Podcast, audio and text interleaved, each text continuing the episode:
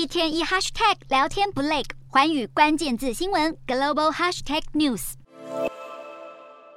等了足足五年，美国电动车一哥特斯拉造型简洁利落的纯电重型卡车 Semi 终于交车。特斯拉执行长马斯克大赞，这将会让道路出现革命性改变。而且，Semi 在单次充满电后能够行驶大约八百五十公里。第一家购入这一部特斯拉电动卡车的厂商是饮料大厂百事公司，但 Semi 的产量和价格目前都尚未公布。不过，这个冬天电动车可能无法在瑞士开上路，因为欧洲正在遭遇严重的缺电危机。如果气温大降，暖气需求增加，导致电力不足，瑞士可能会祭出电动车禁令。瑞士为今年冬天可能停电做准备，计划限制大楼的能源使用，甚至禁止音乐会演出和运动赛事。电动车车主可能也在管制的行列，私人用电动车在绝对必要时才能使用。原本全球各国大力提倡电动车来减少碳排放，没想到乌俄战争引发的一场能源危机，却让瑞士可能得禁止电动车开上路。届时特斯拉车主恐怕要找有传统燃油车的邻居来搭便车。